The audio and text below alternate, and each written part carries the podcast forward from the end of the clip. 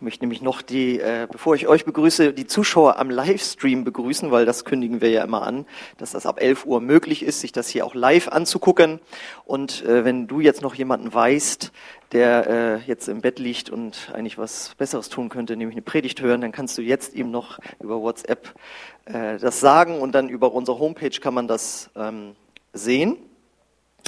Genau, und ich begrüße euch natürlich auch jetzt. Äh, wir fangen nämlich heute mit einer neuen Predigtreihe an, die wir jetzt als nächstes sehen, genau. Ein Leben voller Segen über die Freude des Gebens. Und damit wir in dieses Thema so richtig schön reinkommen, darf der Beamerdienst schon mal das Video bereit machen, das wir jetzt gleich gucken werden. Das ist so eine kleine Einführung, damit wir gedanklich reinkommen. Und okay, seid ihr soweit? Können wir gucken? Super. So, das geht noch so ein bisschen so weiter, aber wir müssen jetzt nicht weiter gucken. ja, ja. Ja. Eine große Pointe ist es nicht. Es geht ja einfach nur darum, dass erzeugt werden soll, wenn man das so sieht, dass man dann doch denkt, also wie kleinlich können Leute bitte sein, ne? Und dann, wenn wir sowas sehen, dann wissen wir, wie wir nicht sein wollen, ne? Geizig, kleinlich, kleinkariert, aufrechnend, nicht großzügig. Und wenn wir dann aber alle noch mal ein bisschen nachdenken, müssen wir doch zugeben, dass wir alle schon so auch gewesen sind, oder? Wo wir doch so wenig haben. Jetzt sollen wir schon wieder zahlen? Warum müssen wir immer mehr bezahlen? Wir haben doch schon gespendet. Das steckt in uns Menschen drin gucken, dass wir unsere Sachen zusammenhalten und dann genau gucken, wo jemand anders vielleicht einen Vorteil hätte und äh, irgendwie besser weggekommen ist. Auch bei uns Christen. Also ich war mal vor ähm, über 20 Jahren auf einer Konferenz in den USA und dann sagte der Prediger im Gottesdienst dann, okay, und das war ein Freitagabend, und wenn ihr jetzt äh, dann rausgeht und noch irgendwo essen geht, würde ich euch bitten, dass ihr auch Trinkgeld gebt. Weil es gibt so den Spruch unter Kellnern dort in der Gegend äh, und sieh zu, dass du nicht Freitagabenddienst hast, weil da kommen die ganzen Christen aus ihren Erweckungsveranstaltungen und die geben kein Trinkgeld. Ja, also wir können da jetzt so äh, drüber lachen, weil das ist ja super überspitzt dargestellt, aber wir müssen zugeben, dass etwas davon auch in uns drinsteckt.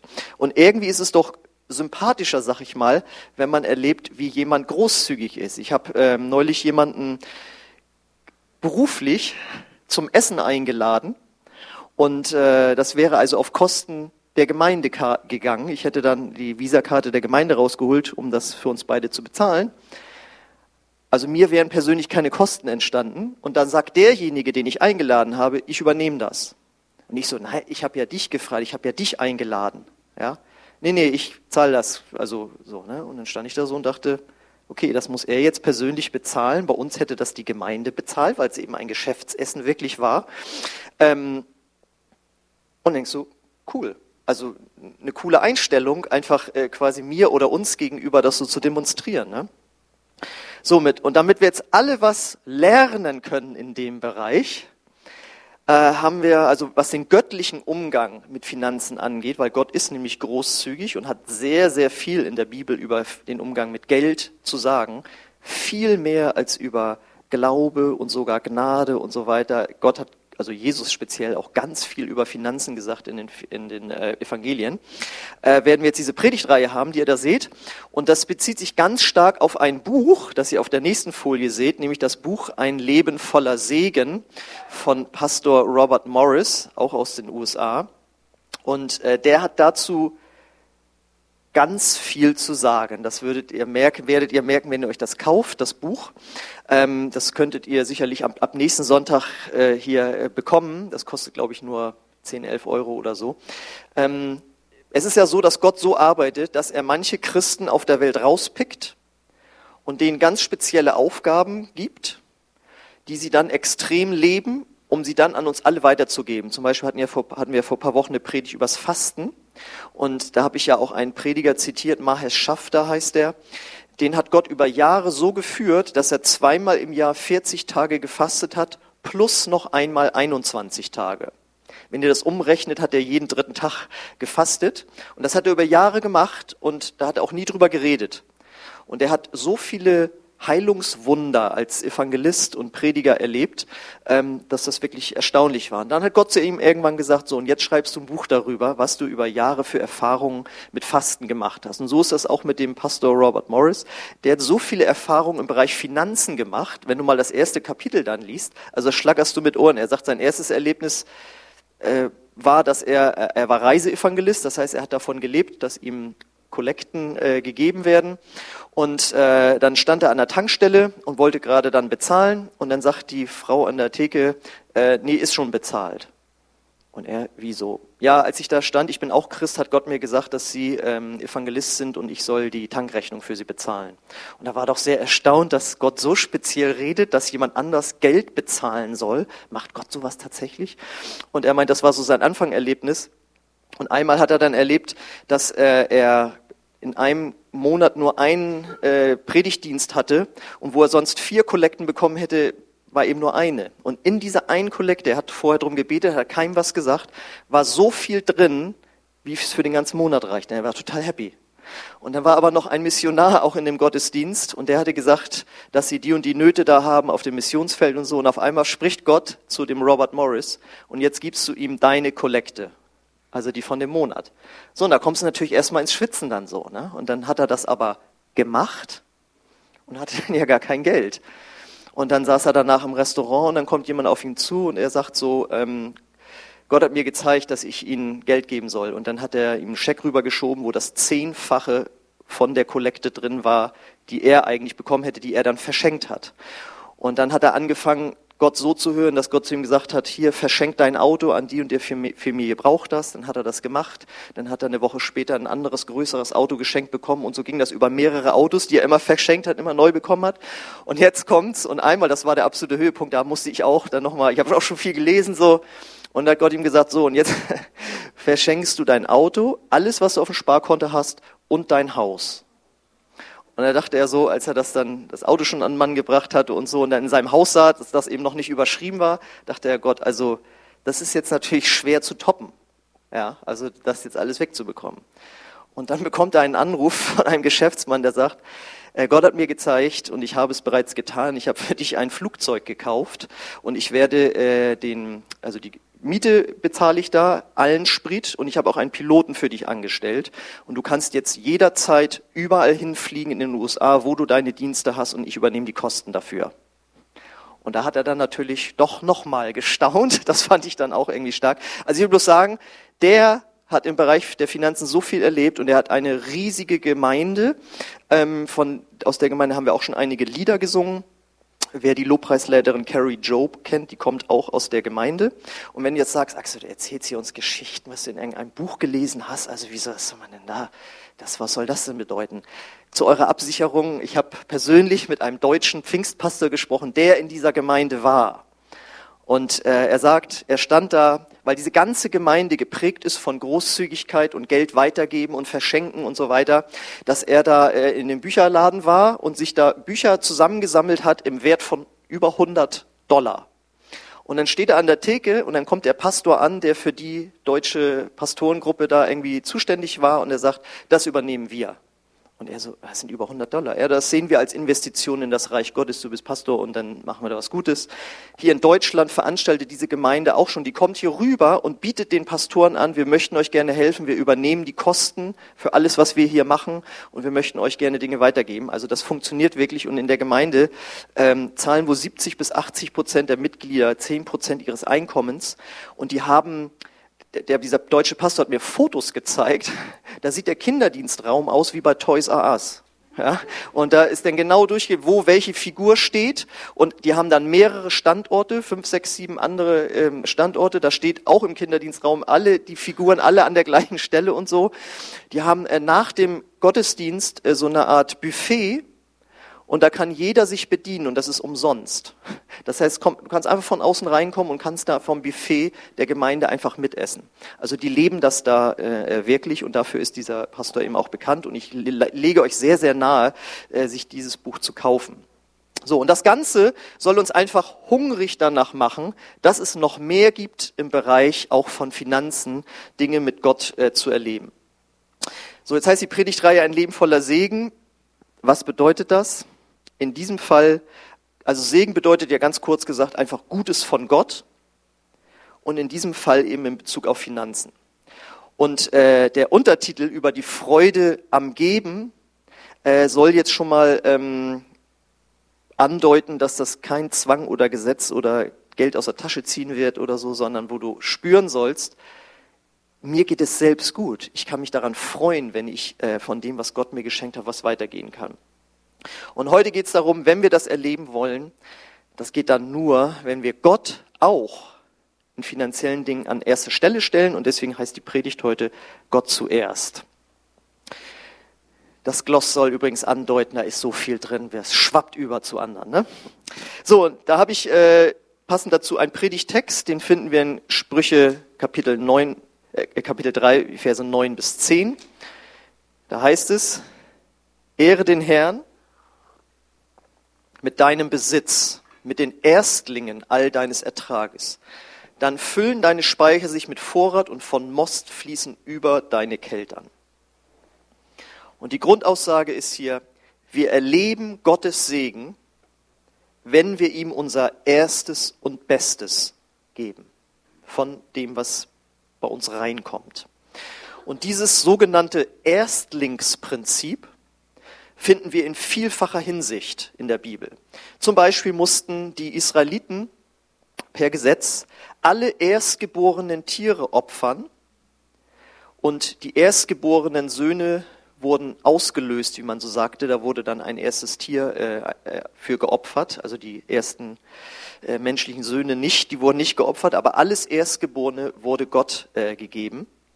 Und das sollte die Israeliten daran erinnern, dass sie ja von Gott aus Ägypten rausgeführt wurden und dabei alle Erstgeborenen getötet worden waren und dass nur die Israeliten, äh, die Israelitenkinder überlebt haben, weil ihre äh, Türpfosten mit Blut bestrichen waren, was ein Bild darauf ist, dass Jesus unser, sein Blut für uns vergossen hat und dass wir deswegen nicht sterben müssen in Ewigkeit.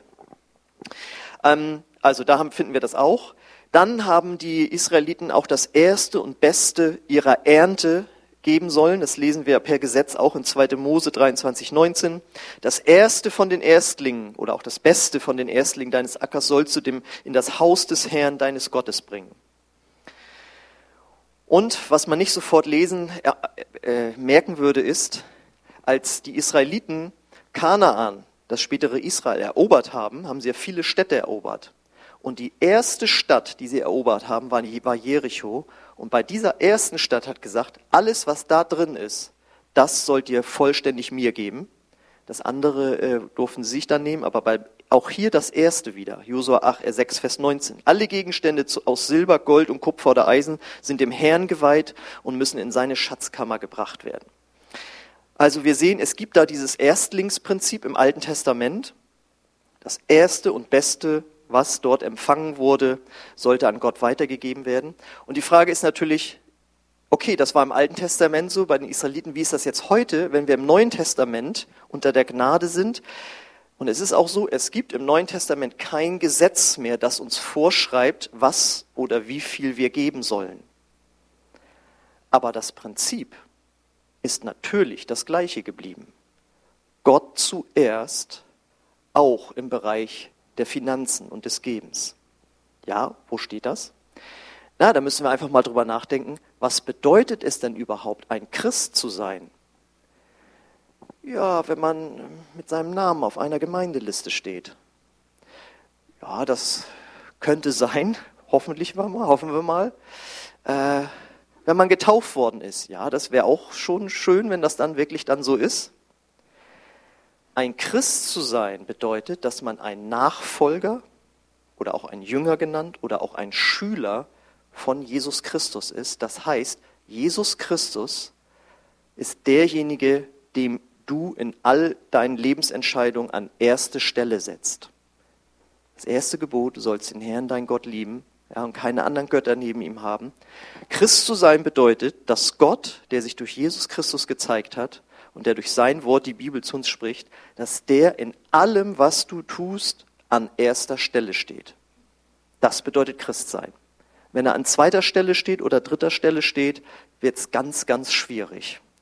weil automatisch wird der erste Platz von irgendjemandem eingenommen. Und wenn es kein anderer Gott ist, dann bist du es selbst.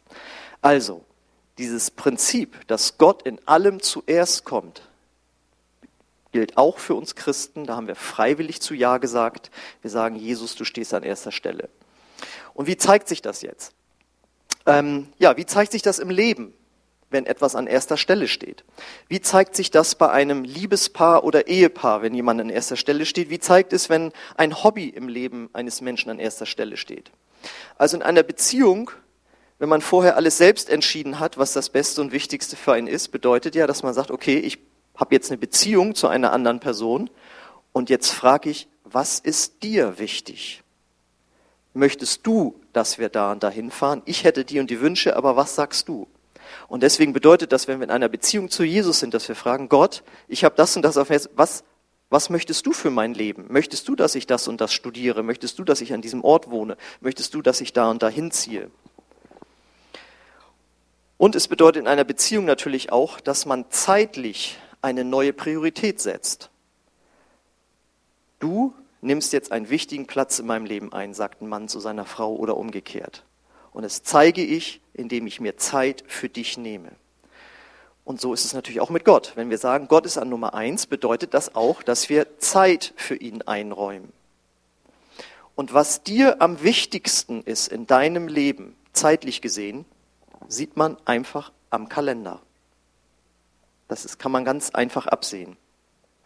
Und das bedeutet natürlich auch, wenn wir sagen, Gott steht auch, was den Bereich der Finanzen angeht, an erster Stelle, dann kann man es ganz einfach an den Kontoauszügen oder an einer sonstigen Abrechnung sehen. Äh, wie ein Pastor mal sagte, zeig mir deinen Terminkalender und zeig mir deine Kontoauszüge und ich sag dir, wer dein Gott ist.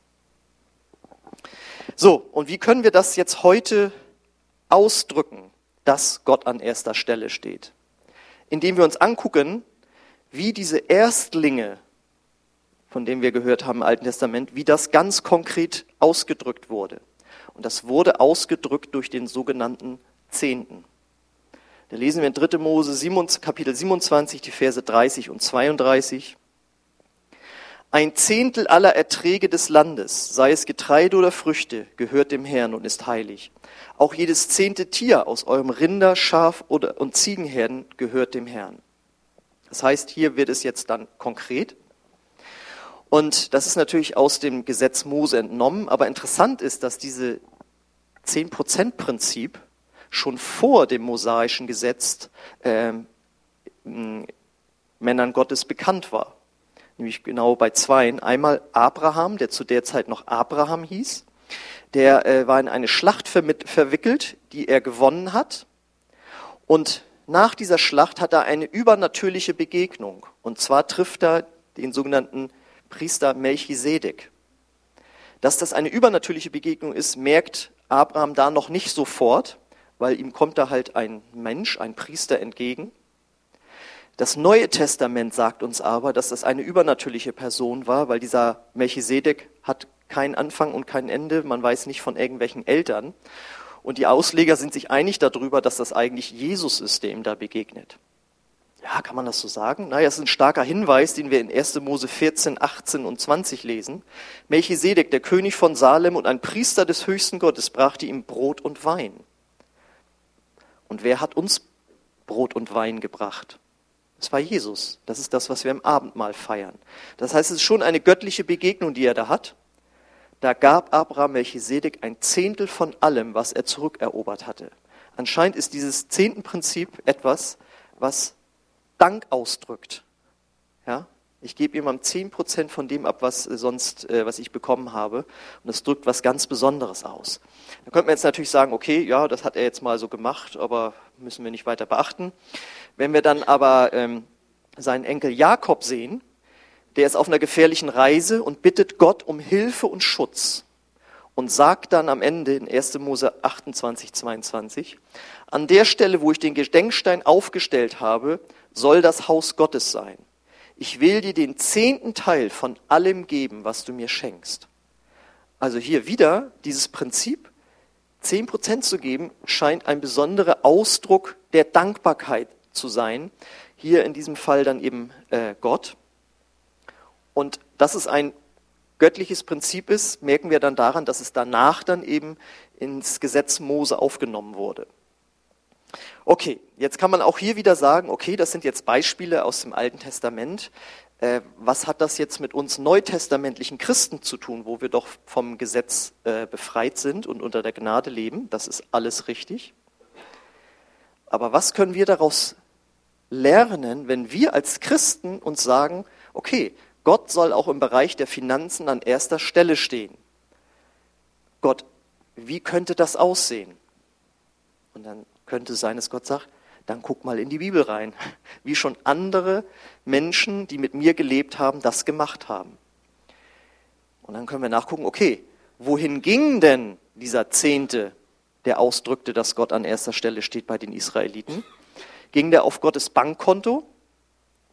Das kann man eigentlich so sagen. Gott hat nämlich zu der Zeit ein Bankkonto gehabt, eine Bank gehabt, und das war nämlich der Tempel. Das war dieser Ort, dieses Gebäude, wo er angebetet wurde und wo Priester und Leviten drin waren und gearbeitet haben und dort äh, den Gottesdienst geleitet haben. Und deswegen heißt es im Malachi Kapitel 3, Vers 10, Bringt den kompletten zehnten Teil eurer Ernte ins Vorratshaus, damit es in meinem Tempel genügend Nahrung gibt. Stellt mich doch damit auf die Probe, spricht der allmächtige Herr, ob ich nicht die Fenster des Himmels für euch öffnen und euch mit unzähligen Segnungen überschütten werde. Und hier merken wir jetzt schon dieses Prinzip, wer gibt, der bekommt. Und wenn du einmal im Glauben Gott was, was gegeben hast und du merkst, Gott gibt dir durch einen anderen Kanal es wieder und sogar mehr wieder, als du weggegeben hast, wie wir in diesem Beispiel da aus dem, von dem Robert Morris gehört haben, dann kommt Freude auf. Weil dann hast du ein übernatürliches Erlebnis gehabt. Weil übernatürlich bedeutet ja nicht nur, dass man für jemanden betet, der gesund wird, das ist es natürlich auch, aber es bedeutet auch, dass du im Glauben Geld weggibst, wo du denkst, wenn man das in den Videofilm wieder denken, so, naja, also Moment mal jetzt, ne? Was habe ich denn dafür bekommen? Und ich habe schon so viel und man fängt innerlich an zu rechnen und so, ja. Ähm, wenn du dann erlebst, dass Gott dir zurückgibt, dann kommt Freude auf. Deswegen dieser Untertitel über die Freude äh, am Geben, weil hier erleben wir, dass Gott verspricht, wenn du das machst, wenn ich finanziell an erster Stelle stehe und du den Zehnten in meinen Tempel bringst, dann werde ich dir zurückgeben, dann wird Segen in dein Leben hineinfließen. So, auch hier kann man jetzt wieder sagen, ja gut, das war ja damals jetzt, äh, jetzt ist ja der Tempel da nicht mehr da. Also wir wissen ja, dass in Jerusalem, das ist ja mehr so eine Art Museum, das ist ja jetzt nicht mehr der Tempel von damals. Was gibt's da, wenn, was heute was? Ja, heute ist der Tempel Gottes seine Gemeinde. Und zwar nicht dieses Gebäude hier, sondern alle, die ihr hier seid jetzt und euch zu einer Gemeinde zählt, dann gehört ihr zu sein, dann seid ihr sein Tempel. Und dann heißt es, in diesem Tempel soll Anbetung geschehen. Das heißt, wenn wir hier zusammen Lobpreis singen, Jesus in unserem Herzen singen, dann ist das der Tempel, wo Anbetung geschieht. Und das bedeutet eben auch, die Gemeinde ist das. Das ist nicht ein Missionswerk, das ist nicht irgendeine Bibelschule, das ist kein ähm, Werk, wo Kindern äh, gedient wird in Afrika oder Brot für die Welt oder sonst was, sondern das ist seine Gemeinde. Nur die Gemeinde ist sein Tempel. Und das Interessante ist, wir finden hier ein Pendant im Neuen Testament. Da lesen wir in 1. Korinther Kapitel 9, 13 bis 14. Wisst ihr denn nicht, dass diejenigen, die im Tempel dienen, sich von den Speisen ernähren, die als Opfergaben zum Tempel gebracht werden? Und auch die, die am Altar Dienst tun, erhalten Anteil an den Opfern, also die Priester und Leviten. Und jetzt kommt das Neue Testament rein. Ebenso hat der Herr angeordnet, dass diejenigen, die die gute Botschaft verkünden, von denen unterstützt werden sollen, die davon Nutzen haben. Das bedeutet, wenn eine Gemeinde sagt, wir legen Geld zusammen, um einen Pastor anzustellen, eine Sekretärin anzustellen, einen Jugendvikar anzustellen, ein Gebäude zu kaufen, äh, Freizeiten zu organisieren, Ranger-Camps zu organisieren, auch Geld zu spenden wieder, wo Menschen bedürftig sind. Alles Mögliche, was an Kosten anfällt für eine Gemeinde. Da sagt Gott, genau wie im Tempel damals, soll das finanziert werden von den äh, Christen, die sich zu dieser Gemeinde zählen. Also, wir haben hier ein klares Prinzip. Und jetzt ist ja die Frage, was passiert wohl, wenn wir alle und eben auch du und ich freiwillig, ohne gesetzlichen Zwang, die Erstlinge unseres Einkommens in Gottes Tempel, das heißt seine Gemeinde, bringen. Einmal natürlich, die Gemeinde wird aufblühen, man könnte dann noch viel mehr äh, Mitarbeiter anstellen und man könnte noch viel mehr Aktionen machen. Und der Robert Morris hat mal ausgerechnet, dass ähm, jemand mal ausgerechnet hat, wie viel Besitz die Christen in den USA zusammen besitzen und äh, wie viel gespendet werden. Da kam raus, es sind 1,8 Prozent. Und obwohl die USA schon das Land sind, das die meisten Missionare in die ganze Welt sendet, und die Amerikaner, wer schon mal mit Amerikanern zu tun hat, die weiß, die sind schon großzügiger, die sind so geprägt. Und auch da sind es noch keine zwei Prozent, die gespendet werden. Wenn alle sich dran halten würden, zehn Prozent zu geben, dann würden wir wahrscheinlich noch viel schneller erleben, dass Jesus da wäre, weil dann das Evangelium auf der ganzen Welt verkündet würde. Äh, das ist klar. Aber was vor allen Dingen passieren wird, ist, du wirst finanziell absolut gesegnet werden. Denn Jesus sagt in Lukas 6, 38, gebt und ihr werdet bekommen. Was ihr verschenkt, wird anständig, ja großzügig bemessen, mit beträchtlicher Zugabe zu euch zurückfließen. Nach dem Maß, mit dem ihr gebt, werdet ihr zurückbekommen. Und das ist ja immer das Verrückte. Also wenn man zum Beispiel über den Zehnten spricht, dann kommt natürlich die Frage, ja jetzt vom Brutto und vom Netto. Und die neutestamentliche Antwort ist, willst du ein Brutto oder ein Nettosegen? Das ist die einfache Antwort. Weil Jesus sagt hier ganz klar, je mehr du gibst, Gott wird dir zurückgeben. Das heißt, du bist der Geseg du segnest Gottes Werk, Gottes Gemeinde blüht auf und du selbst wirst noch gesegnet werden. Auch mit finanziellen Dingen, aber vor allen Dingen lernst du glauben. Denkst ja, Moment mal, wenn wir wieder an das Video denken, Moment, also das geht geht's ja wohl los. Also wir haben ja jetzt das und jetzt soll ich auch noch wieder und jetzt steht er da vorne wieder und erzählt und so weiter. Und wenn du das mal weglässt und sagst, nee Gott, ich glaub dir, dann verändert sich ja auch dein Herz und du erlebst Dinge im Glauben. Wow, wir haben das gemacht und wie oft, ich meine, ich bin jetzt über 20 Jahre Christ und immer wieder bin ich Christen begegnet, die erzählt haben und als wir dann, obwohl es weh tat, was gegeben haben, Gott hat sich nicht lumpen lassen. Gott ist nämlich jemand, der sich in dem Sinne nichts schenken lässt, sondern er prüft uns und er sieht, da ist ein Herz, da, da, da möchte ein Herz was lernen und ich werde mich zeigen. Gott wird uns nicht hängen lassen. Ja? Und Gott gibt zurück. Das ist hier ein klares Versprechen. Ihr merkt, das zieht sich vom Alten ins Neue Testament. Und äh, das Geniale ist nur, dass wir im Neuen Testament mit Jesus im Herzen das nicht mehr aus Zwang machen müssen wie die Israeliten. Ja, also da war ganz klar der Fluch versprochen, also wenn ihr das nicht macht und so weiter. Das ist im Neuen Testament nicht, sondern es wird gesagt, dein Herz wird befreit, du wirst gesegnet und Gott lockt uns damit. Leben unter der Gnade bedeutet, dass Gott seinen Willen in unser Herz tut und wir das freiwillig machen. Deswegen würde ich zu jedem sagen, der sich zum Beispiel zu dieser Gemeinde hält, also wenn du merkst, dass dir das total weh tut und du dich unter Druck fühlst und, und du, du liegst da mit Ängsten im Bett und so weiter, dann lass es lieber sein, ja, sondern mach es mit einem freudigen Herzen. Gott wird dich herausfordern, aber er wird dir Freude dabei geben. Und ich praktiziere das jetzt auch schon seit über 20 Jahren und ich kenne so viele äh, andere Christen, die das tun. Und sie erleben den Segen Gottes. Und vielleicht sagst du, du, das ist alles gut und schön, das habe ich auch schon mal gehört, wenn ich in so einer Freikirche war. Hm. Nebenbei bemerkt, es gibt Leute, die sagen, wenn zum Beispiel die, die Landeskirchen, evangelisch und katholisch, abrücken würden von der Kirchensteuer, dann könnte eine ganz große Gesundung eintreten, weil sie nämlich auf einmal merken, wo sind eigentlich, wenn die Leute freiwillig geben würden, ne? nicht, es wird automatisch von den Steuern abgezogen, sondern es geben nur noch die, die wirklich Interesse an der Arbeit der Kirche haben, das würde so ein Aufrütteln geben und würde sich so in Frage stellen. Ja, äh, deswegen ist gut, dass wir das von Anfang an so machen. Ähm, aber die Freiwilligkeit. Wenn du sagst, das ist mir zu alttestamentlich, ja, mit Gesetzen und so, dann gucken wir doch noch mal ins Neue Testament, wie die ersten Christen, wo wir von denen lesen, was die alles erlebt haben, wie viele Menschen zum Glauben gekommen sind, wie da Menschen geheilt wurden und mit so großer Vollmacht haben die gewirkt. Wie waren die drauf? Apostelgeschichte 2, 44 bis 45. Alle Gläubigen kamen regelmäßig zusammen und teilten alles miteinander, was sie besaßen. Sie verkauften ihren Besitz und teilten den Erlös mit allen, die bedürftig waren. Das war wahrer Kommunismus. Ja?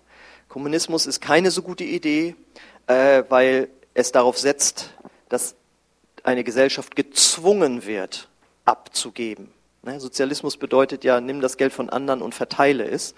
Ähm, und das ist nicht gut. Aber hier ist es aufgrund eines freiwill einer freiwilligen Herzensentscheidung geschehen. Und die haben Freude daran gehabt. Und du siehst, die haben mehr gegeben als zehn Prozent. Und zu der Zeit hatten sie ja auch noch keine Kirchengebäude und auch keine Angestellten und all diese Dinge. Das heißt, es ging untereinander um. Wenn man aber sagt, ich finde es ganz gut, dass wir ein Gebäude haben und dass wir Angestellte haben und so, dann muss jede Kirche überlegen, und wie finanzieren wir das?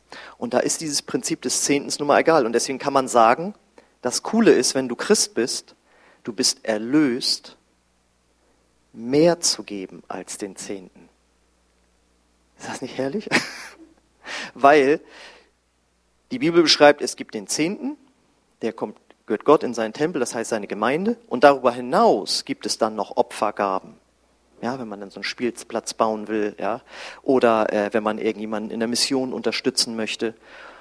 Und dann gibt es auch noch Almosen. Das heißt, wenn Menschen wirklich in Armut leben, dass man von seinem Reichtum etwas abgibt. Das heißt, der Zehnte ist die Standardzahlung und dann kann man darüber hinaus auch noch opfern und Almosen geben. Äh, und das bedeutet es eigentlich im Neuen Testament zu leben. Und natürlich bedeutet es aber auch, die Freiheit zu haben, auch in unserer Gemeinde zu sagen, pass mal auf, das hört sich alles gut und schön an, aber da da werde ich depressiv, wenn ich mir vorstelle, ich müsste so viel Geld irgendwie spenden. Und dann sagen wir, dann mach es nicht. Ja? Äh, Gott hat einen fröhlichen Geber lieb. Ja, also die Freiheit ist da und auch für alle Gäste. Ich weiß zum Beispiel nicht, wer hier in dieser Gemeinde wie viel spendet. Das möchte ich auch gar nicht wissen. Jeder soll sich da absolut frei fühlen. Und das, was wir sagen, ist, beschäftige dich mit diesen Prinzipien. Hier in diesem Fall mit dem Gott zuerst Prinzip. Gott zu ehren mit den Erstlingen, die er dir schenkt. Und geh da einfach erste oder auch mutige Schritte und du wirst erleben, dass sich Gott dazu stellt. Und das ist etwas Geniales, was wir erleben können und wo dann wirklich auch Freude in unser Herz einziehen kann, dass wir merken, Gott versorgt mich wirklich. Weil uns geht es jetzt als Land immer noch total genial wirtschaftlich, aber wir sind total abhängig vom Export und ihr seht, wie viel da in der Welt passiert. Es ist kein Naturgesetz, dass Deutschland immer eine reiche Nation bleiben wird. China ist groß am Aufstieg, ja, in Asien kommen Länder ganz groß nach vorne und so, das kann sich auch mal verschieben. Und dann ist es gut, dass man Gott als sein Versorger jetzt schon kennengelernt hat. Ja? Und äh, deswegen uns geht's finanziell auch gut. Also ich muss jetzt hier nicht ein, ein Riesendefizit oder so ausgleichen, sondern wir bringen diese Predigtreihe, damit wir alle in diesem Bereich etwas lernen. Und jetzt stellt euch nochmal vor, die Band kann schon nach vorne kommen. Nochmal, dieses, diese, diese Vision. Wenn wir alle hier als Gemeinde Gott im Bereich der Finanzen an erste Stelle setzen würden, was würde dann passieren mit dieser Gemeinde? Wir würden gemäß unserer Vision aufblühen.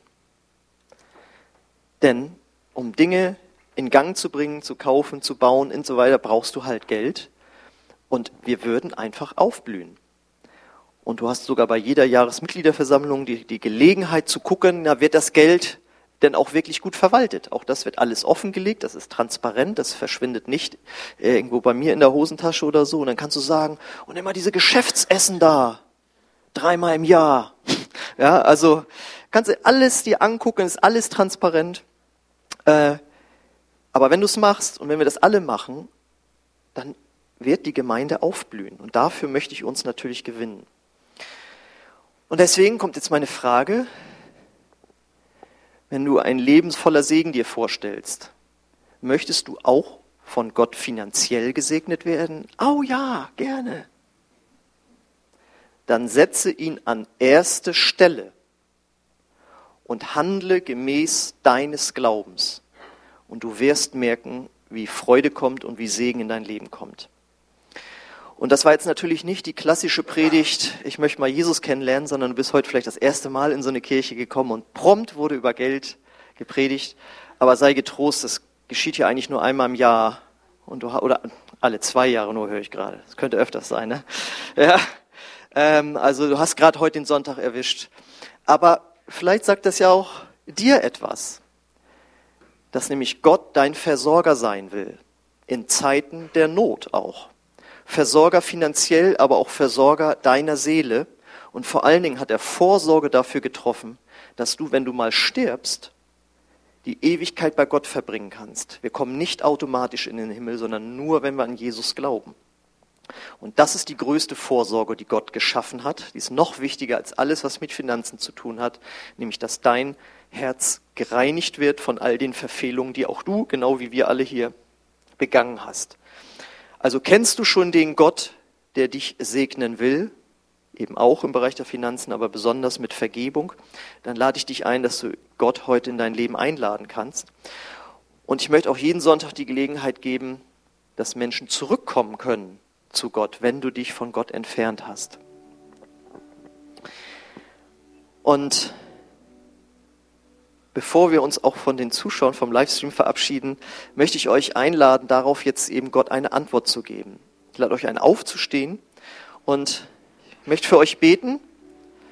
Wo stehst du, wenn es um Gott geht, um deine Finanzen? Wo steht Gott sonst auch in deinem Leben? Ist Gott wirklich an erster Stelle? Und wenn das nicht der Fall ist und du merkst, Gott hat heute dazu dir gesprochen, dann lade ich dich ein, eine Entscheidung zu treffen, Gott dort wieder hinzustellen, wo er hingehört. Und Vater, ich bete jetzt für jeden, der hier ist, ob er dich kennt oder nicht, dass jeder seinen nächsten Schritt geht. Danke, Vater, dass du alles bereitet hast, dass wir dich als Versorger annehmen können, den Heiler unserer Seele, derjenige, der uns vergibt und auch der uns beschenken will mit finanziellem Segen. Und ich bitte dich, Vater, dass du auch denjenigen, die dich schon lange kennen vielleicht, zeigst, wo sie einen anderen, einen neuen Weg einschlagen sollen, einen nächsten Schritt gehen sollen, wo du durch du die Nummer eins auch in den Finanzen wärst. Ich bete, Heiliger Geist, dass du das machst. Wir wollen niemanden überreden, sondern du sollst überzeugen, dass dort ein großer Segen auf jeden von uns wartet. Und ich möchte dich einladen, wenn du Gott da eine Antwort geben möchtest, dass ich ein Gebet vorspreche, wo ich das Satz für Satz vorbete. Und wenn du merkst, ja, da kann ich Ja zu sagen, dann betest du es mit. Und das ist eine Antwort von Gott. Und ich möchte auch alle die einladen, die Jesus noch nicht, überhaupt noch gar nicht an erster Stelle haben. Die wissen, ich habe noch keine Vergebung meiner Schuld. Ich habe noch keine Gewissheit darüber, dass auch ich ins Himmelreich eingehen werde dann kannst du dieses Gebet auch mitbeten, weil ich das auch mit einbauen werde. Und dann kannst du auch dort Gott eine Antwort geben. Vater, ich komme jetzt zu dir. Und ich danke dir, dass du mein Versorger bist. Jesus, ich setze dich an erste Stelle. Vergib mir alle meine Schuld und komm du in mein Herz. Ich gebe dir auch mein Herz, was Geld angeht.